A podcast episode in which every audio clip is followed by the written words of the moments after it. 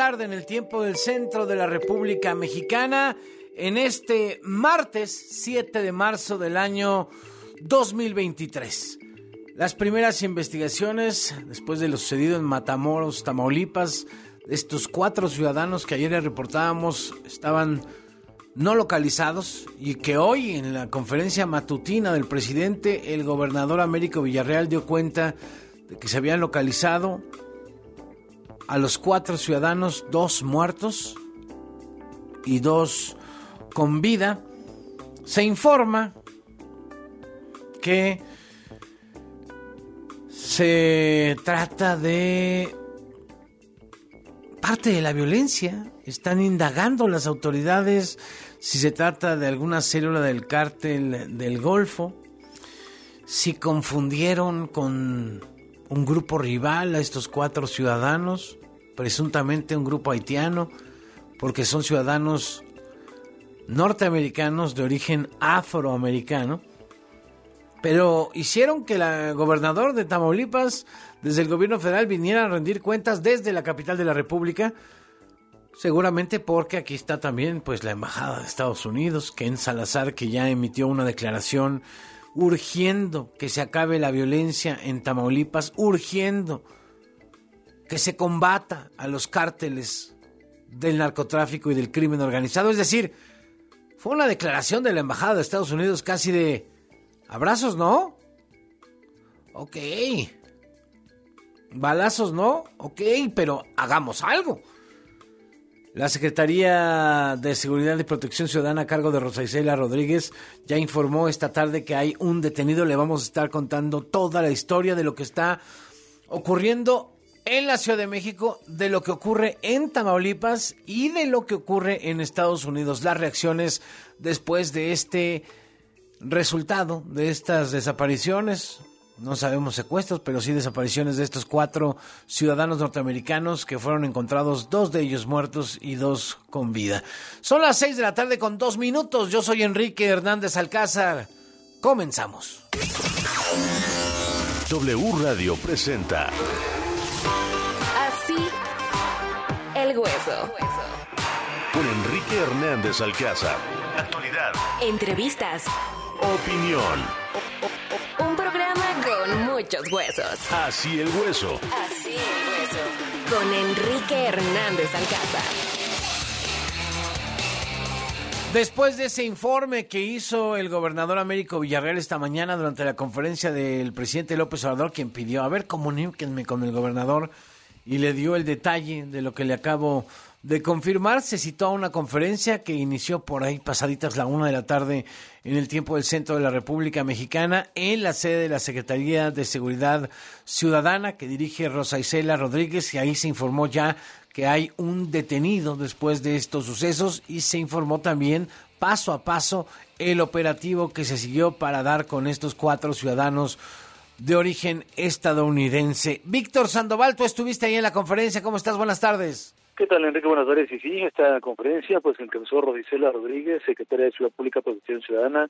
También estuvo el secretario de Defensa Nacional, Luis Crescencio Sandoval, así como el almirante de la Secretaría de Marina eh, y el gobernador de Tamaulipas, Américo Villarreal, y así como el fiscal de esta de este estado también, que estuvo Irving Barrios, fiscal de, General de Justicia de Tamaulipas. Quiero decirte, Enrique, que en esta conferencia que se dio en la zona de constituyentes en este búnker de la Guardia Nacional, pues se dijo que fue un rescate que hicieron en una casa de seguridad, una conocida, no solo conocida como la Lagunera, en una casa de madera, ahí se localizaron con vida a la mujer, al otro hombre herido, con una herida en la, en la, en la pierna, y bueno, lamentablemente no se pudo rescatar a 12 norteamericanos que se encontraban en este lugar y se detuvo en flagrancia a un sujeto que ya fue puesto a disposición de las fuerzas federales.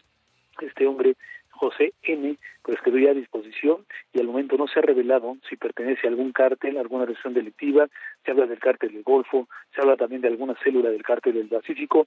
Lo cierto es que dijeron que están trabajando en coordinación con los Estados Unidos, los tres niveles de gobierno.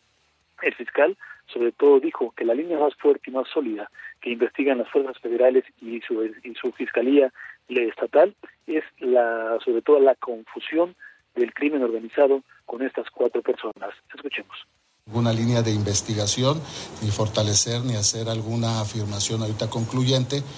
Eh, repito, por cómo se dio el intercambio de información, todo parece ser que fue una confusión, pero eso nos lo irán eh, concluyendo ya las investigaciones como, conforme vayan avanzando.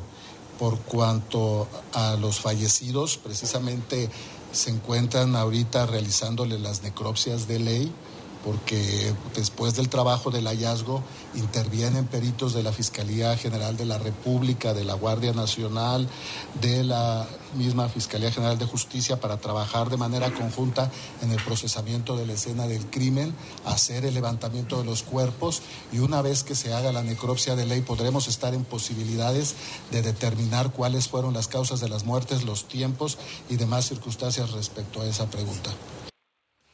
Sobre todo la pregunta fue si fueron muertos por balas, si fueron muertos torturados, qué tipo de heridas, lesiones, y dijo que hasta que se conozca la necropsia se podrá saber las causas de sobre todo que causó la muerte a estas dos personas. Y se dijo que sobre todo la confusión es la línea más fuerte porque se les encontró sobre todo en el vehículo, eh, sobre todo documentos de recetas médicas de laboratorios eh, clínicos que iban, uno de ellos no se sabe si la mujer o algunas personas que fallecieron, a una cirugía estética. Eso fue lo que se dijo, que es la línea más sólida, que por eso habían pasado del lado mexicano para en una clínica de hospital de esta zona de Matamoros, Tamaulipas, se iban a practicar esta, esta eh, cirugía estética. Rosicela Rodríguez dijo que en coordinación con la Secretaría de Relaciones Exteriores y el gobierno trabajan sobre todo para aclarar este caso. Escuchamos. Estadounidenses, en especial con el embajador eh, Ken Salazar y ha estado trabajando y muy de la mano la Secretaría de Relaciones Exteriores también.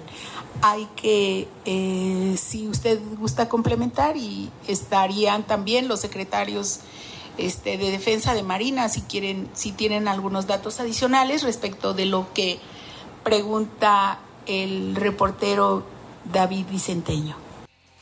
Sí, también que se le preguntaba sobre todo a ver si la, el secretario de la Defensa Marina, muy nervioso, lo notábamos incluso en la bahía de plano, no quiso eh, hablar de, ninguna de las respuestas.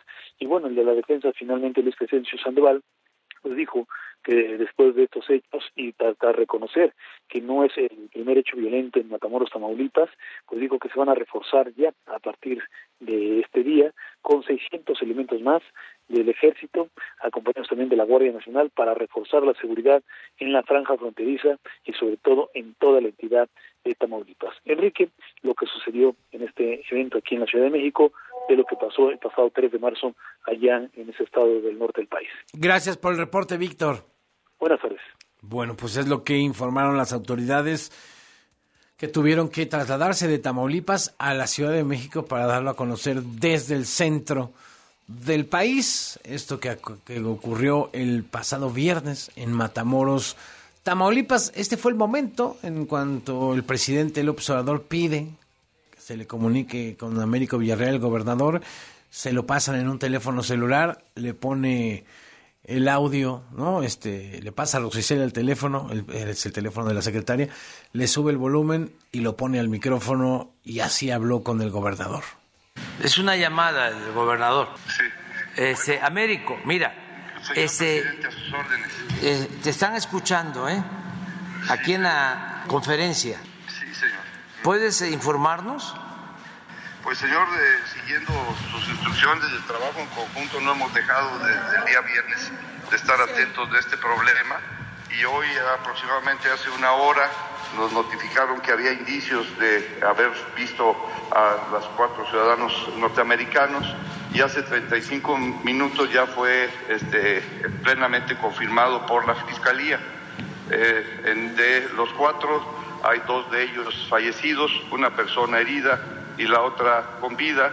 Y ahorita van las eh, ambulancias y el resto del personal de seguridad a dar el apoyo correspondiente pues para el traslado y el apoyo médico que se pueda requerir. Muy bien, Américo, muchas gracias, ya se informó. Y más tarde la secretaria Rosa Isela Rodríguez va a detallar más, a ampliar la información. Así es, ¿Eh? así es, pues lo que tengamos y inmediatamente se lo reportamos. Bueno, un abrazo, muchas gracias. Gracias, a sus órdenes. Adiós, adiós. Así fue ese momento, por ahí de qué serían, como las... Ya fue tarde, ¿no? Como a las nueve y diez más o menos de la mañana, más o menos se dio este momento, esta conversación entre el presidente López Obrador y el, y el gobernador de Tamaulipas, Américo Villarreal, vía el teléfono celular de la secretaria de Seguridad Ciudadana y posteriormente ya lo que nos narraba Víctor Sandoval, la conferencia en donde han informado cómo sucedieron los hechos del viernes, cómo fue el operativo y que hay una persona detenida hasta este momento. ¿Cómo está la situación en este Tamaulipas que no se acaba de contar sin pasar por la violencia? Le decíamos apenas la semana pasada estábamos hablando de esta ejecución extrajudicial a manos de militares de cinco jóvenes en Nuevo Laredo. El viernes ocurre esto de Matamoros que primero confundió a todo mundo y luego supimos que se trataba de la desaparición de estos cuatro ciudadanos norteamericanos. Se habla de una confusión que lo sabrían los integrantes de algún grupo delincuencial confundido con un grupo rival. Esa es una de las teorías que se maneja no oficialmente. Pablo Ferri es enviado especial del diario El País a Tamaulipas y ha estado dándole cuenta a usted en elpaís.com diagonal México de todo lo sucedido. Pablo, ¿cómo estás? ¿Qué tal, Enrique? Buenas tardes. Bueno, pues no podemos eh, decir que todo es normal, siempre es sui generis. La historia de Tamaulipas per se, lo que platicábamos ayer, Pablo, y hoy la manera en la que se comunica al público en general. Sí, no, de, normal nada, digo, si, si no fuera por, por, por, lo trágico de, del resultado de la búsqueda, del hallazgo de dos de los cuatro turistas eh, ya sin vida, muertos, hablaríamos de una pura bufa, ¿no? Todo, todo parece indicar, por lo que ha hecho el fiscal Tamaulipas este mediodía, ahí en Ciudad de México de que, de que aquello del secuestro, me refiero, se trató de una confusión, no sabemos qué tipo de confusión, o sea, a quién estaban buscando eh, este grupo de criminales allá en Matamoros, pero bueno, una confusión con, con, fíjate, que podría haberse convertido, o se ha convertido quizá eh, no tanto por, por la rapidez de la resolución, pero que, estaba convirtiéndose en un conflicto diplomático, que más allá de convertirse en un conflicto diplomático tenía en medio cuatro personas que, que simplemente estaban buscando una, una cirugía estética a un precio accesible, que se les había hecho fácil eh, hacerse el viaje de vuelta desde Carolina del Sur, y, y, bueno y, y, dos de ellos no lo han contado y, los otros dos pues pues pues por poco lo han contado ¿no? así que sí trágico Oye, tuvieron que trasladarse los funcionarios de Tamaulipas a la Ciudad de México para dar esta conferencia. Bueno, sí, yo, creo que es una, cuestión, una cuestión un poco formal, ¿no? Al final el gobernador de Tamaulipas, eh, Américo Villarreal, es de Morena. Ya hemos visto esta mañana el, el show en la, en la mañanera, digo show, me refiero a, cómo ha ocurrido todo en vivo y cómo hemos podido verlo dos horas después de que empezara la conferencia de prensa del presidente, cuando Rosa Isela Rodríguez le decía así eh, en voz baja que ya, ya, los habían encontrado, entonces era todo medio raro, han puesto a, al gobernador Villarreal ahí al micrófono. Mm. Pues bueno, yo creo que un poco para, para eh, devolver cierta institucionalidad a la comunicación de lo sucedido, eh, tanto el, el, gobernador como el fiscal Irving Barrios bueno, han decidido trasladarse a la ciudad y, compartir la información de que disponían junto a, a los funcionarios de, del gobierno federal, ¿no? Que por cierto, estaba yo pensando, eh, detalle del margen, pero me parece interesante, parece que, que, que Villarreal y Barrios, eh, pese a venir de contextos distintos, porque al final Barrios ha ha coincidido con Cabeza de Vaca durante los años de gobierno allá en Tamaulipas, me parece que, que no se llevan muy mal, ¿no? De, momento. Lo digo por comparar con, con, con eh, yo qué sé, Morelos, por ejemplo, ¿no? Donde Cuauhtémoc Blanco y, y el fiscal del Carmona no se pueden ni ver. Pero mira, aquí de momento por lo menos guardan las formas, no sé qué tal se llevan, pero... pero sí, el fiscal Barrios es el fiscal que estaba ya desde el tiempo de Cabeza de Vaca y que exacto, exacto, sí, sí. ¿no? Este, estos fiscales que han durado más al estilo del fiscal carnal, ¿no? De Alejandro Manero, que es un fiscal transeccional, digamos. Bueno, la, lógica eh, es atractiva, ¿no? Quiero decir, se trata de separar el poder político eh, del Estado o de la Federación de, del poder que encarna un fiscal en el sentido de la persecución de delitos. Entonces, bueno, que, que haya dos personas que, que por fin no dependen la una de la otra, porque antiguamente el Procurador General de Justicia Estatal dependía del gobernador en turno, era quien lo ponía y quien lo quitaba, eh, pues es una buena noticia. Y, si se llevan bien, siempre que eso no signifique que han llegado a algún tipo de acuerdo eh, en, la materia que sea, pues bienvenido, ¿no? Pero le pusieron, lo que sí es que le pusieron velocidad, ¿eh? Pues sí, vamos a, a diferencia de otros casos que hemos conocido. Sí, sí, vamos, es que eh, si nos fijamos en el lugar donde han encontrado a, a esta gente, que es un, es un, eh, un ejido que está ahí eh, a las afueras de Matamoros del lado oeste, digamos en dirección a la costa, al final nos damos cuenta de que son eh, decenas de kilómetros cuadrados de, de, de, zona muerta. Cuando digo zona muerta me refiero a que no hay nada. Hay, hay casitas, eh, pequeños ranchos, pero no, no, hay, no hay nada y, y claro, allí, por ejemplo, un poquito más hacia la costa, estaba el famoso predio La Bartolina, donde criminales de la zona eh, hicieron y o lo usaron como campo de exterminio durante años, ¿no? Ahí siguen sacando todavía colectivos de, de, de, familiares de personas desaparecidas de la zona restos de, de, cuerpos desde hace años, ¿no? Es esa misma zona, no están cerca el uno del otro de, un kilómetro, pero bueno, es la misma zona. Bueno, un detenido hasta ahora y ¿cómo se han movido las cosas en Tamaulipas hasta este momento, Pablo? Bueno, eh, yo creo que sin ser un éxito el operativo, porque al final hay, hay, hay, dos personas muertas, en fin, ha sido bastante bastante rápido todo, ¿no? La comunica, la coordinación con, con las autoridades federales parece que ha sido buena, no sabemos exactamente quién ha liderado la búsqueda y recepción de información y la de la coordinación de las diferentes autoridades implicadas, pero bueno, eh, al final esto en fin, eh, empezó a moverse cuando FBI el domingo por la noche dijo que los cuatro desaparecidos o los cuatro secuestrados eran, mm. eran norteamericanos y cuando el lunes la Casa Blanca, eh, mediante la, la portavoz de, de, del presidente Biden, mm, dijo que aquello era inaceptable, ¿no? Yo no sé eh, si hubiera ocurrido lo mismo, me refiero a la celeridad, si los cuatro desaparecidos hubieran sido hubieran sido eh, ciudadanos mexicanos. Bueno. Pues ahí está la información, Pablo, lo que ocurre hasta este momento. Gracias, como siempre, por tomar la comunicación. Vale, Enrique, un abrazo, buenas tardes. Igualmente, muy buenas tardes. Es Pablo Ferri, periodista enviado especial del país a Tamaulipas.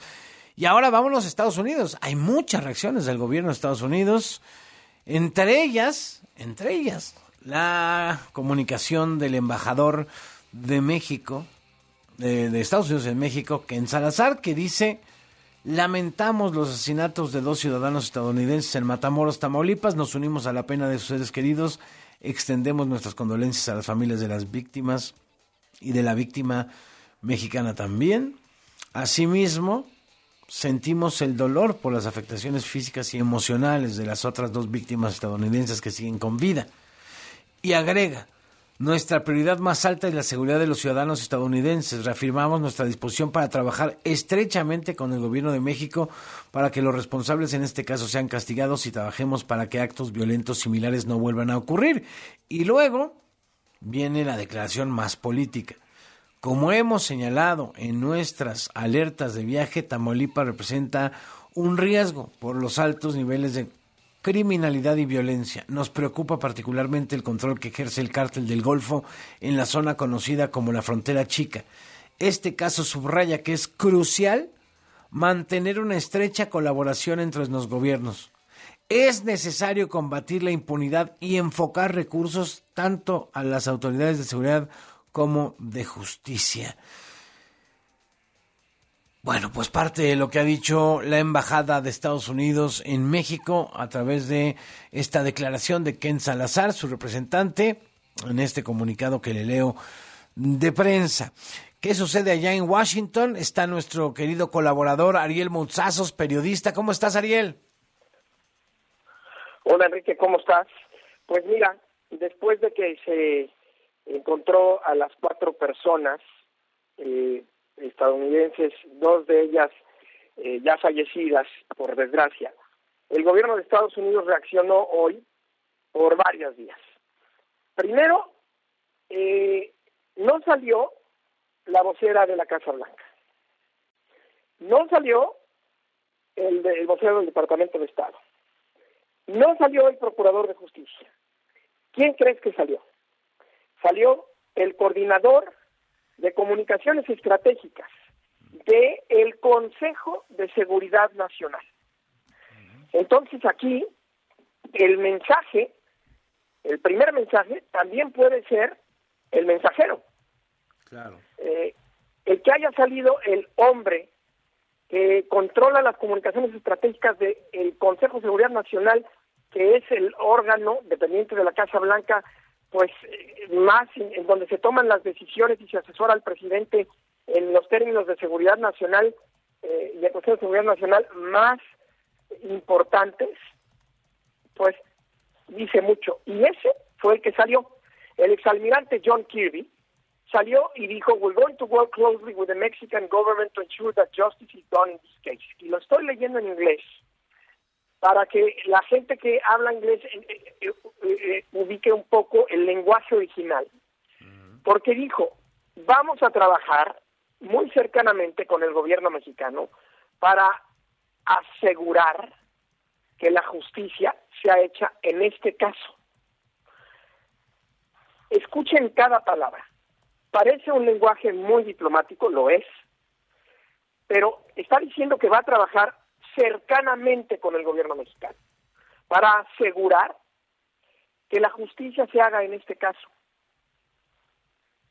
Ya cada quien a lo que le suene, pero el lenguaje diplomático eh, para mí encierra algo más detrás y es una una presión o una exigencia al gobierno mexicano eh, para que eh, trabaje, obviamente, y permita que Estados Unidos trabaje con él, para encontrar a los responsables, eh, por lo menos en este caso. Subrayó que la lucha contra el crimen organizado en México es prioritaria para Estados Unidos, y después salió el Procurador de Justicia de Estados Unidos, ni más ni menos, y dijo lo mismo, que iban, que estaban trabajando con las autoridades de México, eh, el FBI estaba trabajando con las autoridades de México para llegar a, eh, a, para llevar a la justicia a estas personas. Y eh, dijo también, muy importante, eh, que los carteles cuando son responsables de la muerte estadounidenses estamos luchando con todas nuestras fuerzas.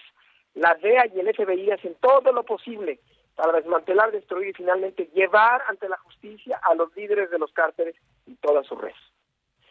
Luego salió la secretaria de prensa de la Casa Blanca y dijo, los ataques contra ciudadanos estadounidenses son inaceptables, sin importar dónde o bajo cuáles circunstancias tengan lugar, seguiremos trabajando de cerca con el gobierno mexicano para garantizar que se haga justicia en este caso. Y por si después de tres funcionarios no nos queda claro, salió el vocero del Departamento de Estado, voy a traducir al vuelo. Agradecemos a nuestros colegas de eh, los cuerpos de la ley, mexicanos y estadounidenses, por sus esfuerzos para encontrar estas víctimas inocentes. Y la tarea adelante, ¿cuál creen que es? La tarea adelante es asegurar que la justicia sea hecha. O sea, hay un mensaje en el que los cuatro coinciden. Asegurar que la justicia sea hecha. Ese es el mensaje de Estados Unidos hoy, después de que dos de sus conciudadanos murieron eh, como producto de un incidente que dicen las autoridades de México, las de Estados Unidos se han mantenido muy cautelosas, no han dicho ni han adelantado eh, teorías de, de qué sucedió, simplemente han dicho cuando tengamos información lo vamos a dar a conocer, pero las de México han dicho pues que esto pudo haber sido una confusión, que esa es la línea más avanzada. Y una confusión eh, de, también hay versiones de algunas fuentes y periodísticas que ayer dieron a conocer pues que probablemente los confundieron con eh, traficantes haitianos. El hecho es que Estados Unidos el día de hoy está diciendo que va a trabajar para asegurar que los responsables sean llevados ante la justicia. Vamos a ver si las puertas de la cooperación para esto al menos están abiertas. Bueno, pues será un reto interesante ese en materia política, el otro lo conocemos desde hace mucho que es enfrentar a los cárteles y al crimen organizado en la región de Tamaulipas. Ariel, gracias por el reporte, te mandamos un abrazo. A ti y al auditorio, muy buenas tardes. Ariel Mouzazos es colaborador de W Radio allá en Washington. Son las 6 de la tarde con 25 minutos. Hacemos una pausa y regresamos con más. Esto es Así el hueso. con más información para ti. Continuamos.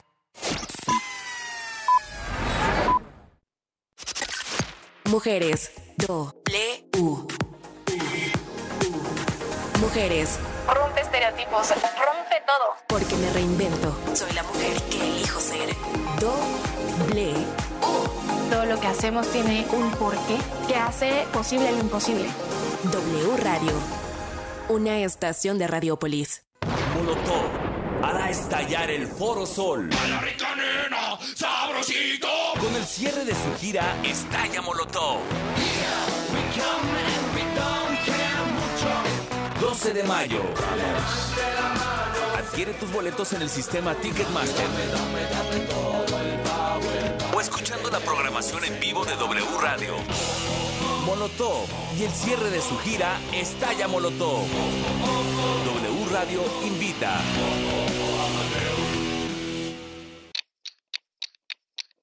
Aprovecha en Electra los últimos días para estrenar el colchón de tus sueños, como el colchón Hunter matrimonial de Restonic con 50% de descuento. Sí, llévatelo a solo 2.999 pesos de contado. Vigencia hasta el 13 de marzo.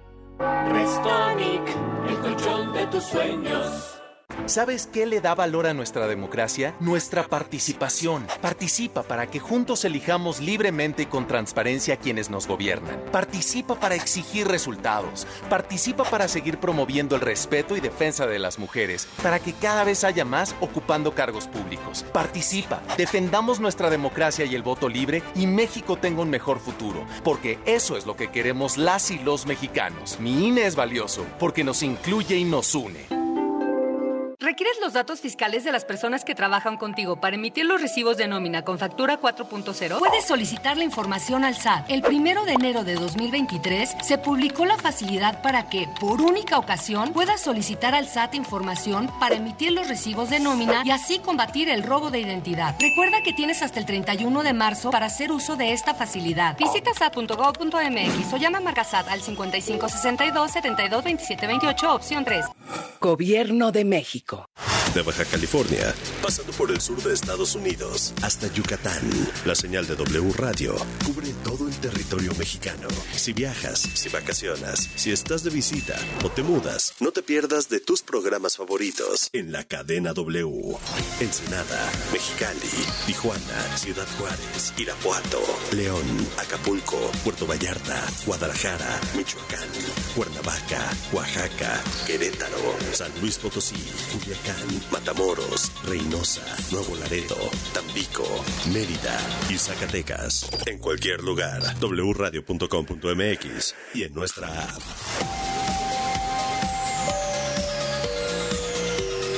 Cadena W. W Radio. Para una mejor calidez y trato digno de nuestros enfermos graves, En la Cámara de Diputados aprobamos incluir los cuidados paliativos y tratamiento integral del dolor. en la Ley General de Salud, Se consideran todos los procedimientos científicos y éticos que ayuden a disminuir el sufrimiento en las diferentes etapas. y den alivio a quienes cuidamos. Porque México eres tú, legislamos para todas y todos. Cámara de Diputados, Legislatura de la Paridad, la Inclusión y la Diversidad.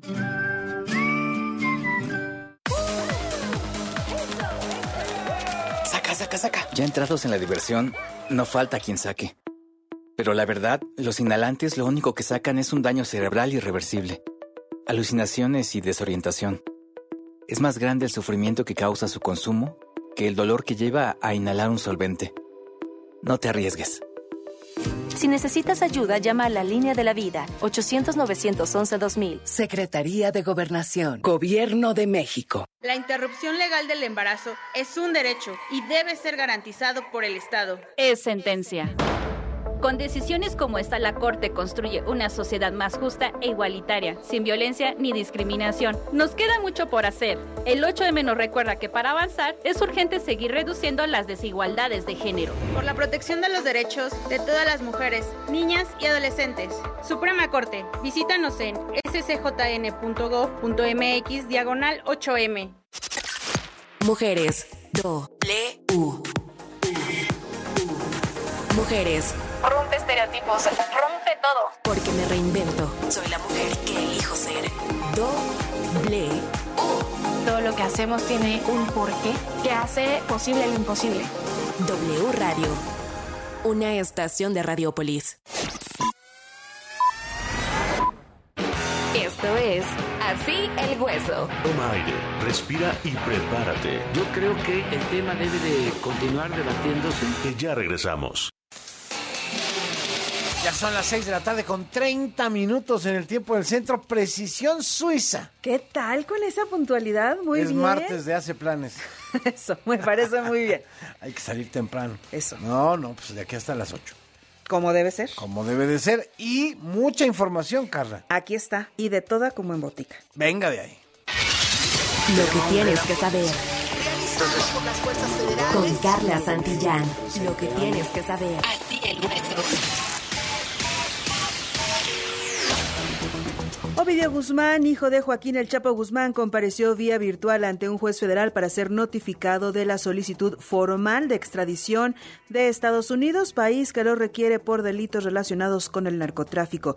Desde que fue detenido en enero pasado, sus abogados han promovido diversos amparos con el fin de evitar que el también conocido como El Ratón sea trasladado a la Unión Americana y permanezca en una prisión de México. El gobierno de la Ciudad de México informó que como parte del operativo de seguridad para las manifestaciones de este miércoles con motivo del Día de la Mujer, se desplegarán 800 mujeres policías a lo largo del recorrido y 1.700 más estarán pendientes en caso de que se necesite apoyo. Se tiene previsto que se realicen tres marchas. Una partirá del Monumento a la Revolución, otra de la ex glorieta de Colón y otra más de la Torre del Caballito, todas con rumbo a la Plaza de la Constitución. Y el próximo 19 de abril se llevará a cabo el primer macro simulacro de sismo del año en 10 estados del país. La hipótesis será un sismo de magnitud 7.5 localizado entre Puebla y Veracruz, por lo que a las 11 de la mañana se activará la alerta sísmica en municipios y alcaldías de Ciudad de México, Oaxaca, Chiapas, Guerrero, Morelos, Puebla, Estado de México, Tlaxcala y Michoacán. En temas del mundo, más de 100 mil millones de dólares se necesitarán para reconstruir las zonas de Turquía que resultaron damnificadas por varios terremotos el pasado febrero, estimó la Organización de las Naciones Unidas. Esta cifra no incluye la financiación de la reconstrucción de las localidades en el norte de Siria, que también fueron devastadas por el sismo. En el caso de Turquía, al menos 214 mil edificios resultaron afectados, más de 46 mil personas fallecieron y 2.700.000 habitantes tuvieron que desplazarse. Para cerrar, el maratón o la maratón de la Ciudad de México se celebrará este 2023 su 40 aniversario con el objetivo de conservar la etiqueta oro internacional. La edición de este año se realizará el 27 de agosto. Se tiene para, eh, programado una participación máxima de 30 mil corredores, de los cuales se estima que terminen alrededor de 20 mil, es decir, 5 mil más que en 2022. Recuerden seguirnos en redes sociales, nos encuentran como W Radio México. Muy bien, Carla Santillán. ¿Y en una hora? Más información y música que nos va a gustar. Ya, ya la, ya, ya la decidiste. Ya la decidí. Ahora sí con antelación y una sonrisa, ¿eh? Quién sabe qué se trate, pero dice, nos va a gustar. Exacto. Porque como urge. ¿Verdad Un que sí? descansito para el alma. Un apapachito. Exactamente, una sobadita musical. Gracias, Carla. Adiós. Carla Santillán en W. Lo que tienes que saber. por las fuerzas federales. Lo que tienes que saber.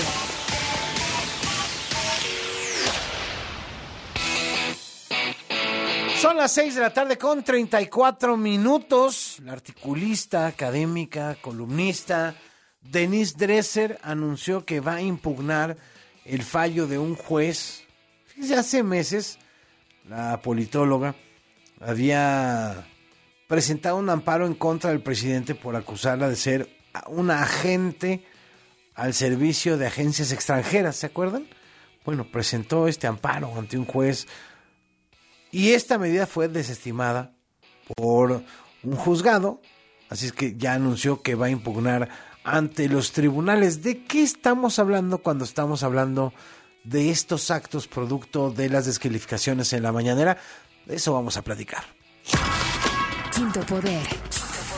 Ya hay bastantes líneas de investigación. Con Darío Ramírez. Cada vez estamos viendo que es meramente de papel. Análisis de medios. Es decir, no funciona como sistema. Así, el hueso.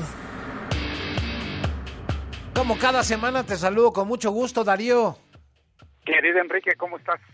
Pues eh, muy interesado en el tema, más allá de lo escandaloso que pueda sonar para unos y otros, ¿no? De, claro, es que Denise Fifi está atacando a mi presidente, o es que el presidente se pasa con las descalificaciones un día y otro también. En el fondo estamos hablando de temas de libertad de expresión y de mecanismos judiciales para conseguirla también, ¿no? Sí, no, yo creo que es un tema, vaya, primero de análisis muy importante por varios temas que creo que aquí también hemos eh, platicado tú y yo.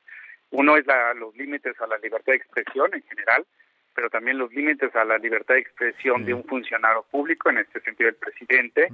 Otro, el acto de gobierno o no de las mañaneras, es decir, si desde el si desde el gobierno en un acto pagado con recursos públicos se puede o no este digamos tener esas esas opiniones. Y creo que es muy interesante yo eh, primero externo mi solidaridad con la doctora Denise Dresser uno porque pues como tú sabes nosotros mexicanos contra la corrupción y la impunidad también somos eh, pues clientes habituales del presidente y tenemos más de 100 eh, señalamientos eh, menciones en la mañanera. Denis dice que tiene 80, es decir, si estamos entre los primeros lugares.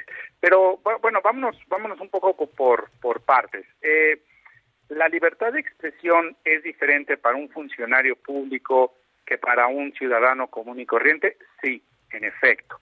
Hay una, hay un, digamos, un motivo, un límite ulterior, es decir, un límite más eh, bajo en el sentido de lo que puede decir un funcionario público contra una, una ciudadana. Esto lo hay varias sentencias de la Corte Interamericana de Derechos Humanos que regulan este este principio. ¿Y eso qué quiere decir?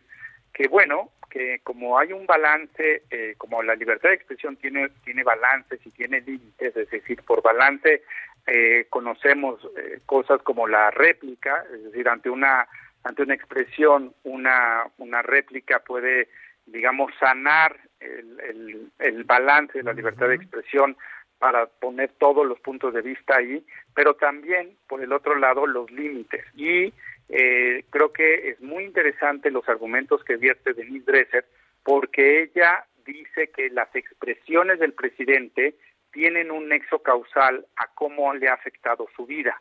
Es decir, en la calle le insultan, en las marchas la persiguen, eh, en las redes la acosan, es decir, tiene un, una preocupación legítima por los dichos del presidente.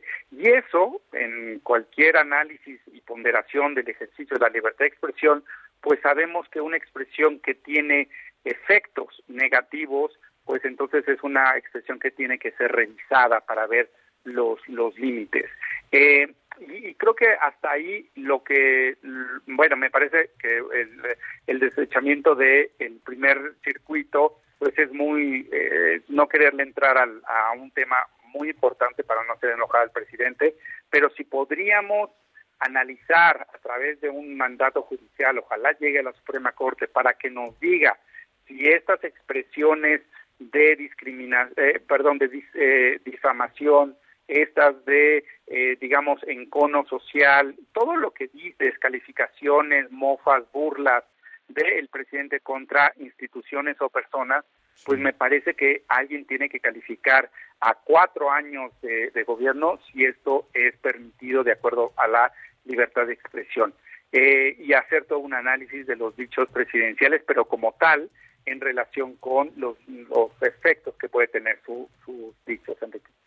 Oye, es muy interesante el caso, Darío, en medio de esta crispación que hemos visto. Y sí, hay que recalcar, y me parece que es lo más importante que estamos platicando y que lo hemos dicho otras veces, el poder de comunicación que puede ostentar un gobernante o un gobierno no es el mismo que el que puede tener un ciudadano, incluidos los periodistas que están en medios de comunicación muy vistos.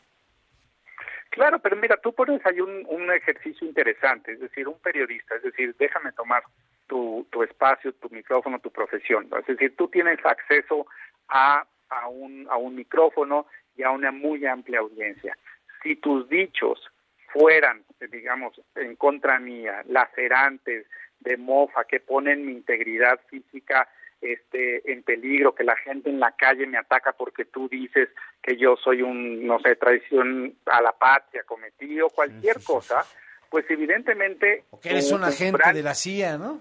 Pero un agente de la CIA, bueno, el umbral que tú tienes por la responsabilidad que tú tienes, claro que se califica en, un, en una ponderación de derechos. Es decir, puede ser que el juzgador te diga, oye, pues está, es, es, no es equitativo lo que yo pueda decir, digamos, en mi red social en contra de tus dichos, con tu micrófono y lo que tú puedes abarcar. Entonces, ese, ese es, o sea, si lo, si lo llevamos al, al, al caso en cuestión, pues en efecto, la, el alcance que tiene el presidente es mucho más lo que puede poner Denise en sus artículos, en su Twitter y responderle al presidente. Entonces, esa, ese elemento inequitativo de la libertad de expresión hace que haya un desbalance. Y creo que lo que se tiene que calificar para que el presidente, se le ha dicho de muchas maneras, pero es su manera, digamos, de gobernar, de criticar a la oposición o los que ni siquiera a la oposición, creo que a todo aquel que no esté de acuerdo con él, entonces tendría que venir un poder judicial hacer ese ejercicio y esa ponderación de derechos.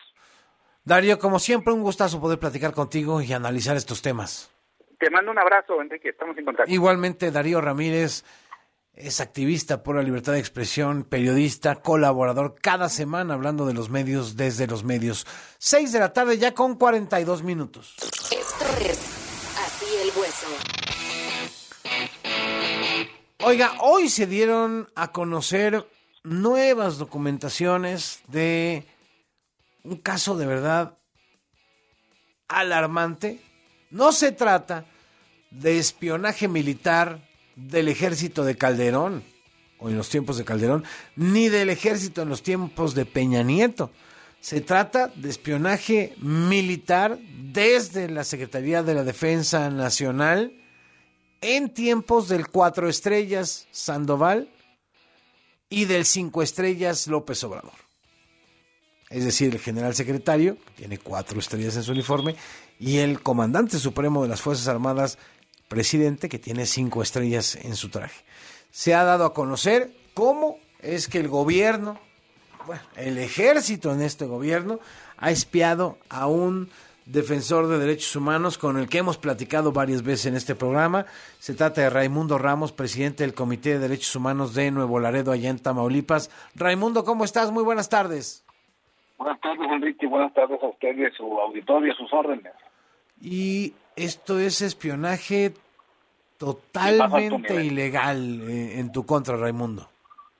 Sí, ilegal, inconstitucional y del más alto nivel porque tengo entendido pues que el general secretario autorizó, sabía de estos actos de espionaje. Eh, se ha demostrado hoy técnicamente todo el procedimiento, la línea de tiempo, quiénes intervienen, y revela lo que no sabíamos, que hay una, un área de inteligencia en la Secretaría de Defensa Nacional que no aparece en el, en el organigrama y que no le rinde cuentas a nadie. Supongo yo que ni al presidente. Oye, eh, Tal vez esa es la razón por la cual hoy se le vio muy nervioso al secretario de la Defensa en esta conferencia de prensa sobre lo ocurrido en Matamoros. Tiene que dar la cara en algún momento sobre el tema. Yo en lo personal no tengo nada contra él, pero es el responsable de lo que está ocurriendo en mi persona. Tiene que rendir cuentas ante el Congreso Federal, los legisladores en la Cámara de Diputados, en la Cámara de Senadores, tienen que mandarlo llamar a comparecer, no en lo privado, sino en lo público, y responder a muchos cuestionamientos, porque no es Raimundo Ramos, es otros colegas periodistas, es otros colegas defensores de derechos humanos, y el riesgo que esto representa para nosotros, nuestras familias, nuestros colaboradores y para las víctimas también. Oye, eh, Raimundo, ¿cómo se dio el espionaje? Eh, hay un centro de inteligencia militar que tampoco es legal o no está legalmente constituido. Eso es parte de lo que hoy lo informaron con artículo 19, la R3D, etcétera. Eh, primero, eh, reconocer que existe en el gobierno actual eh, una empresa que le vendió a la Secretaría de Defensa Nacional el virus Pegasus. Y esto no lo han querido reconocer públicamente. Ese mismo que utilizaron la información de estos mismos medios que ahora critica el actual gobierno para decir que espió el gobierno de Peña Nieto a periodistas, defensores de derechos humanos en su sexenio. No es el mismo, es una versión más sofisticada. Enrique. Es una versión que cuesta mucho dinero, creo que 150 millones de pesos. O sea, no somos iguales, somos peores. Eh, y es un, es un virus que es muy intrusivo, muy poco detectable. Yo estoy muy agradecido con la Red por la Defensa de los Derechos Digitales, con Social TIC y con Artículo 19, así como los medios acompañantes, porque finalmente se puede mostrar con pruebas. Y esto lo deberá investigar la Fiscalía General de la República. Hay que recordar que ya existe una carpeta de investigación por estos hechos, pero pues como la defensa no le rinde cuentas a nadie, ha estado ocultando información y desconociendo la existencia de esa información. Es la primera vez que se documenta con pruebas que el ejército espía, el ejército actual. Es correcto. Es, es la esta investigación, o más bien los resultados de esta investigación, insisto, se documenta eh, con documentos oficiales, con facturas, con un organigrama plenamente identificado y con nombres de los involucrados, que es el alto mando militar. Hoy en la mañana se dieron a conocer al menos tres, tres nombres y pues se, se responsabiliza al general secretario de tener conocimiento y de haber participado incluso en una reunión para tratar ese tema, el tema Nuevo Laredo. Incluso se documenta que ante la discusión que tú tenías, el intercambio de datos, etcétera, con periodistas sobre lo que estaba ocurriendo en Nuevo Laredo y en otras partes, pero fundamentalmente tu actividad es en Nuevo Laredo, Raimundo Ramos, presidente del Comité de Derechos Humanos de Nuevo Laredo y en Tamaulipas, pues se recomendó en el ejército que se recopilara tu información de conversaciones privadas, etcétera, pero que no se incluyera en carpetas oficiales. Sí, hablan de una carpeta de investigación en la Fiscalía de Justicia Militar. Obviamente esto para no dejar rastros. Pero eh, la gravedad de estos hechos es que los militares no pueden investigar a civiles por ningún motivo. No está sustentado en ninguna ley. Es un acto totalmente ilegal. Y es un acto que evidencia hasta dónde está metido el ejército en la vida pública, en el gobierno del presidente Andrés Manuel. Por eso a hay que esperar mañana la reacción del presidente. A ver qué ¿Cuál dice va mañana? a ser su actuación? Eh, Pero debe, debe responder con seriedad. Esto no es, no es algo chusco. Debe responder con seriedad y con Veremos cómo lo toma el presidente. Ya ves que se las da en la mañanera, ¿no? De repente con un chiste acaba con un tema. Eh, ¿Qué vas a hacer, Raimundo? ¿Tienes medidas de protección? Ya lo comentaron un poco en la conferencia, pero para el público que nos escucha hasta ahora. No, no, no, no ha habido medidas de protección adicionales a las que ya tengo como defensor desde 2013, eh, pero sí estamos analizando otras medidas alternativas eh, eh, con organismos internacionales, defensores de los derechos humanos, y que en su momento se darán a conocer públicamente. Por, por lo pronto estamos trabajando en esa parte. ¿Te sientes en riesgo, Raimundo, en tu labor por los derechos humanos en Nuevo Laredo, una tierra muy complicada? Lo último que hemos visto está siendo espiado por el ejército, el ejército que ha recibido mucho más poder en este sexenio que en cualquier otro. Sí, es una situación muy desigual. A ver, nosotros en el comité somos una organización muy pequeña, con 25 años de trayectoria, con un reconocimiento y, un prestigio eh, muy fuerte en, en México y fuera del país. Eh, y, pero enfrentamos una institución que hoy en día tiene los mayores recursos económicos, humanos y, científicos y entonces pues estamos en una lucha de David contra Goliat. Eh, aparte ellos son gobierno, ahorita están en el gobierno, nosotros somos sociedad civil, pues estamos eh, preocupados, pero confiados en Dios, de que pues sean las autoridades civiles las que investiguen, castiguen y lleven ante la justicia a quien resulte responsable. Pues eh, nuestra solidaridad Raimundo y estaremos, estaremos intercambiando datos, cómo va la investigación, qué medidas vas a tomar. Aquí el micrófono está abierto. Muchas gracias a usted, mi amigo, y a su auditorio. Un abrazo. Hasta luego. Raimundo Ramos, presidente del Comité de Derechos Humanos de Nuevo Laredo, allá en Tamaulipas, que fue espiado no con el mismo software que espiaba el gobierno de Peña Nieto, sino con uno mejor, más caro y más sofisticado que está en poder en este sexenio del ejército mexicano. Son las 6.50. Agenda del ocio, libros, música, teatro y más. Mi hijo se encuentra desde hace mm, siete años privado de la libertad. Me dieron sentencia de 10 años, 6 meses. Compurgó 10 años, mi mano, en un penal de máxima seguridad esa sentencia.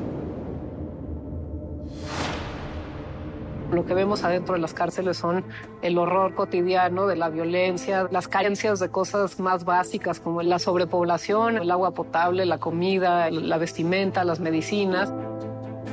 Llegan ahí, les dan Oiga, estamos escuchando lo que viene siendo el tráiler, el avance de una película que de verdad tiene usted que ver para apreciar valorar y sobre todo poner en alta importancia la cruda realidad que se vive al interior de los centros penitenciarios, de las cárceles, de las prisiones.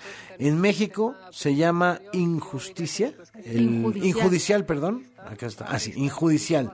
Injudicial, ahorita le vamos a preguntar a la directora por qué el nombre, por qué lo escogió el nombre. Eh, es esta mirada a lo que ocurre adentro de las prisiones, de las cárceles, pero además una mirada que no tiene concesiones, una mirada dura, una mirada muy realista de lo que ahí sucede y está aquí en la mesa y le agradezco que esté aquí en el estudio. Marisol Paredes Ruiz es la directora de Injudicial, esta película documental que está por estrenarse ya. ¿Cómo estás? Hola Enrique, muchas gracias. Qué gusto recibirte aquí en la mesa. Muchas gracias por, por invitarme a tu programa. Muchísimas ¿Por qué decidiste hacer un documental sobre estas historias tan crudas?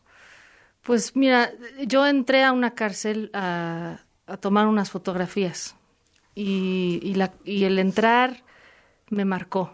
O sea, creo que eso es algo que le pasa a todas las personas que o visitan o tienen la experiencia de haber estado en un centro de reclusión es que te marca, te marca lo que ves ahí. O sea, es la marginación, la pobreza, la discriminación, el racismo. Es algo que no puedes evitar ver. Entonces yo entré, entré a tomar unas fotografías y pues me quedé con esa con esa imagen y me, y me quedé pensando en, pues, ¿por qué, no? O sea, ¿por qué pasa lo que está pasando? ¿Por qué esa gente... ¿Por qué el desgobierno adentro de las cárceles? ¿Y por qué llega ahí quien llega? ¿Por qué ellos? ¿Por qué, por qué están estas personas ahí? ¿Y cómo llegaron? Y si tomamos en cuenta que 85% son personas que no han tenido un juicio ni una sentencia. O sea, muchos son personas que están en prisión preventiva, pero muchos también son personas que tienen sentencias. Es la prisión preventiva que defiende este gobierno, por cierto. Pues sí, por lo que sucedió en la discusión que hubo hace unos meses. Otra vez estamos de vuelta a lo mismo. sentencias. Es decir, lo mismo conviven personas que se han robado 100 pesos que personas que han matado a 10 personas pues sí, conviven personas con sentencia que personas sin sentencia. Y, pero lo que ves ahí es, es, es esto, ¿no? Es la marginación, es pobreza, es discriminación, es racismo, eh, es injusticia. Y de ahí viene el nombre del documental. Injudicial es lo que no es justo, ¿no? Sin justicia, porque ahí hay todo menos justicia. ¿No? Y, entonces... Por eso me fui yo por decir injusticia, pero pues es sinónimo, ¿no? Exacto, sí, pues por ahí va. Eso es como un juego de, de, palabras. Judicial. Que no es judicial, ¿no? que está en contra de, de, todo lo que podría ser la justicia. Y es un tema, pues que... Gravísimo. Es muy importante y debe ser un tema de discusión. Ya... Sí, porque las cárceles, las prisiones, eh, los centros de readaptación social justamente se crearon sí para castigar a quienes han cometido un delito, pero también para reinsertar después en la sociedad a quienes cayeron ahí por faltar a la ley. En teoría esa es eh, la esencia, ¿no? Pues sí, de ahí el nombre de los ahora les llaman centros de reinserción social, pero pues ahí hay todo menos reinserción, porque los niveles de, de de, volver a cometer los delitos pues, son, muy altos. Las personas muchas veces se ven obligadas a volver a cometer delitos. Y ahí mismo también muchos se ven en la necesidad de cometer delitos adentro de la cárcel para poder sobrevivir. Mm. y... O de permitir delitos en su propia contra. Sexuales, etcétera. Para sobrevivir. Es que son unas condiciones terribles las que se viven ahí adentro. Pero el documental no, no, no se queda solo ahí. Eso es algo que es importante resaltar. Mm. No solamente habla de cómo se vive en las cárceles, esa es una parte del documental. Es todas las partes que integran al sistema de justicia penal. Entonces es un análisis bastante más amplio que cubre muchos frentes, ¿no? Desde experiencias de personas que han estado privadas de la libertad hasta eh, la visión de un ministro, de un juez o de un periodista o de un activista o de un abogado o de un académico, ¿no? O sea, son, son varios frentes los que se trata de, de cubrir para que entendamos la, la complejidad del tema. Y si lo hablas desde la crudeza, pero desde la pluralidad y la diversidad de voces. Exactamente. Que eso es muy importante en, en este documental. Exactamente. Las voces que de expertos y voces de, de personas que lo vivieron en, en propia... En carne propia. En carne propia. Pero también con la óptica de los expertos, que yo al hacer este documental me, me puse a investigar y vi que hay un montón de gente en México que se dedica a estudiar estos temas a hablar de ellos, a publicar artículos, a publicar libros, estudios, y no nada más dan un diagnóstico de cómo está, sino que también proponen posibles soluciones. Mm. Entonces, lo que creo que es muy importante del documental es eso, es que es darles la, ponerles los reflectores a estas voces que, que se dedican a esto y que solamente cuando los ciudadanos nos hagamos una idea así informada de lo que sucede, podremos tener una opinión, una opinión crítica, mm. y entonces de esta forma podemos mejorar. Exactamente, generar soluciones. Y abrirnos, porque si estos tiempos son muy complicados para eso, para escuchar la otredad, lo que piensan los otros, aunque sean de otro signo político, de una casa de estudios que no te gusta mucho, ¿verdad? Este, y no decir, no, no, no, es que esas son críticas contra nosotros, no, no lo vamos a escuchar, nomás vamos a escuchar esta parte, pues va a ser parcial la solución, incompleta. Exacto. Y aparte el documental es, es parejo con, con todos, ¿eh? porque es, es un análisis de cómo los gobiernos, del partido que haya sido, del partido que sea, lo han hecho mal. Y lo siguen haciendo mal. Ahí están los resultados, ¿eh? la violencia no ha parado, hay cada vez más hacinamiento, las cárceles menos alcanzan, hay más prisión preventiva oficiosa. Y eso es el acumulado de, para irnos así cortitos, ¿eh? De la transición para acá, del año 2000 para acá. Pues sí, es un, es un problema que lleva ya mucho tiempo y, por ejemplo, este documental lo hicimos de manera independiente. Entonces, lo empezamos en el 2017, la primera entrevista. Qué hazaña. Una hazaña bastante. Sí, de por sí es difícil hacer cine en México. Ahora chateó un documental independiente. Pero lo terrible es que la situación no ha cambiado en absolutamente nada. Es más, creo que hasta ha empeorado. Qué fuerte eso. No ha cambiado. 2017, es decir, cinco años después de que iniciaste el documental. Sigue igual las cosas o peor. Oye, ¿y cuándo se se proyecta la gente que nos está escuchando en este momento? Ah, ¿Cuándo pues, lo puede ver? Vamos a tener una presentación. ¿Cuándo y en dónde y a qué hora? Sí, una presentación de en el Centro Cultural Tlatelolco el 9 de, de marzo, o sea, este jueves. El jueves. A las 18 horas se va a proyectar ahí de manera gratuita, la entrada es gratuita. Eh, voy a estar ahí y va a haber, no sé si va, va a ir alguien más de los que participaron, puede ser. Está bueno y ahí para que te pregunten. Exacto.